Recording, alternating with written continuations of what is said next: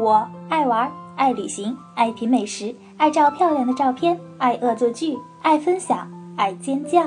胆小的声控颜控加班狗，我是安雅。大家好，我是亚楠。上期我们一起聊了聊亚楠在捷克和斯洛伐克的一些见闻。今天呀，我们就走进童话王国丹麦。丹麦是被多次评为最适合居住的国家。一方面呢，是它的自然环境很好。另一方面就是社会福利好，保障体系很完善。那你住在丹麦的时候，有没有感觉到他们这些方面的优势呢？就真的会感觉到那边，呃，两点都体会到了。体会更深的一点就是社保，因为我那个房东呢，他是有三个孩子，然后他们那边就是你生的孩子越多，你的那个。得到的钱最多越多，是的，是的，所以他那个房东根本就不需要工作，你知道吗？就完全国家全部支付了，造小人就行是吧？他不过也是五十多岁了嘛，然后选择啥不用工作了，就真的就是，好像是五十刚四十九还是五十岁左右，就说哎，在家都工作，在家待着，孩子都不过都长大了，然后说在家待着，想干点自己想干的活儿。他呢又特别爱瑜伽，然后。就当当瑜伽老师，就是义工的那种，就挺舒服的，每天过着。在荷兰和德国已经算是就是社保比较高的了，嗯，就是国家如果你没有工作的话，是给你六百或者七百欧。但是在丹麦，外加他是有孩子的，所以他给了将近一千五，就每个月给你一千五，就而且就是交通费什么都免，就特别舒服。也是学费一直应该是免到大学那个，对吧？嗯，对的。想想好美啊，那个 日子。然后还有就是丹麦吧，它真的就是因为海特别多嘛，然后都是小岛，特别特别多。然后所以就是如果要去那边玩的话，其实夏天去真的蛮好玩的，可以去到一个小岛上面，然后小岛整个居民他都没有多少，租个帐篷啊，或者直接就租个房子，嗯，然后在里面住着。我当时去的时候吧，呃，我他是我是在首都，那个房东是在首都住着，就哥本哈根嘛。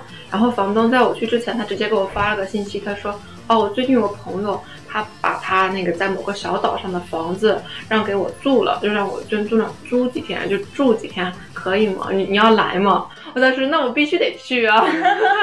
这种免费的好事儿怎么不去？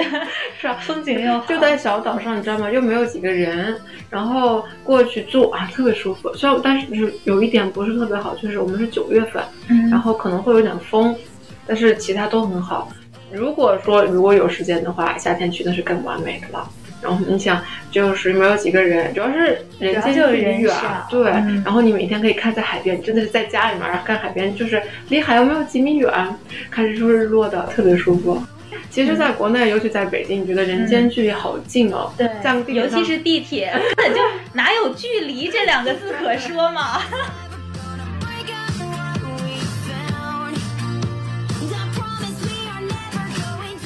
虽然丹麦是国际上认可的最宜居的国家嘛，那在你心里觉得哪个国家是最适合居住的呢？德国，德国，德国。嗯，因为那么我和很多欧洲的人都探讨过这个问题。德国柏林，就是我估计差不多不是之一吧，也算是全世界首都便宜最便宜的之一了。就是没有那么贵的，因为一顿饭，你想我在荷兰吃一顿早餐，就是荷兰相当于是德国的两倍。我在荷兰吃一顿早餐就大概九块十块，十九块九十欧就没了。在柏林吃顿午餐六块钱都已经吃最好的了。他生活水平呢，就是特别的福利特别好。工资的话，柏林还比荷兰的高。我当时搭车的时候碰到一个这样的人，他呢是一个比利时人，但他每个周末呢都会去，每个周末在比利时过，因为他觉得我德国人吧有点严肃，他不会特别的嘻嘻哈哈，然后不会有特别就是 party 风，他呢就会去回比利时过周末，但他上班呢是在德国，他说因为同样的工作在德国是比利时的两倍，就是工资特别高，生活水平还低。就是这样子，我就特别舒服。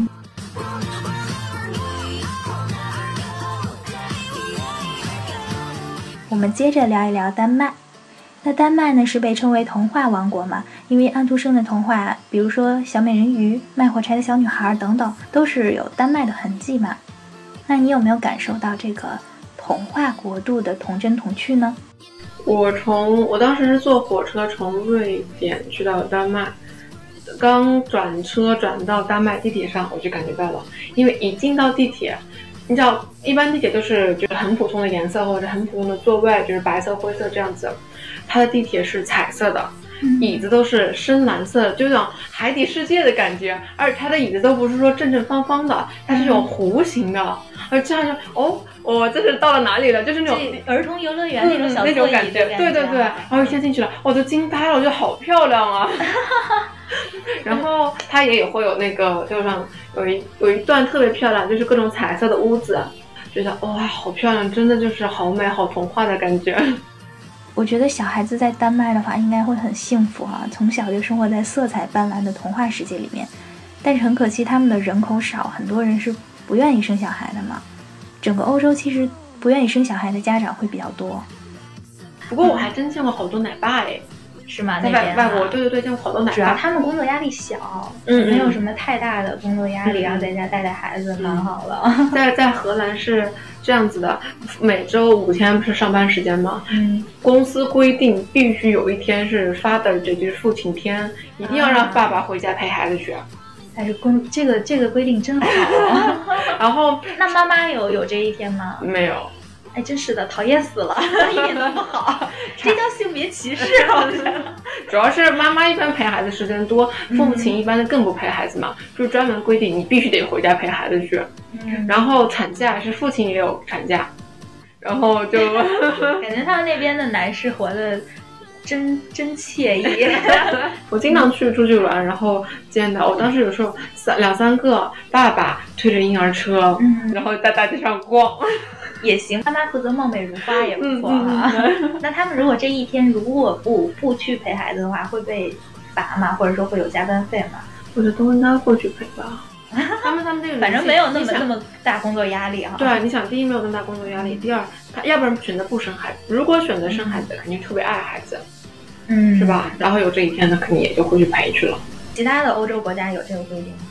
呃，丹麦也是有的。因为丹麦、德国、荷兰其实它有很多的相近的，他们的语言都是相通的。在丹麦，就是我房东他在上学的时候，他们在学校是必须要求学荷兰语和学德语的，因为他们三个国家很近。荷兰人听不懂丹麦语，但是丹麦人能听懂荷兰语。啊，就是也就是说，荷兰没有规定说必须要学丹麦语，但是丹麦有规定。你看以后可能会有侵略啊。那这个三个国家还有什么共同点吗？德国和丹麦是一样的，允许你在街道上喝酒，所以其实我在这两个国家都碰到蛮多醉汉拿着酒瓶在街上晃，还是碰到蛮多。在荷兰是不允许的。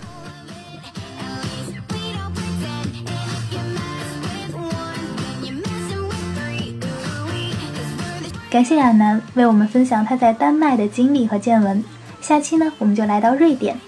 今天的节目就到这里了，感谢大家的收听，我们下期见。大家再见，谢谢，拜拜。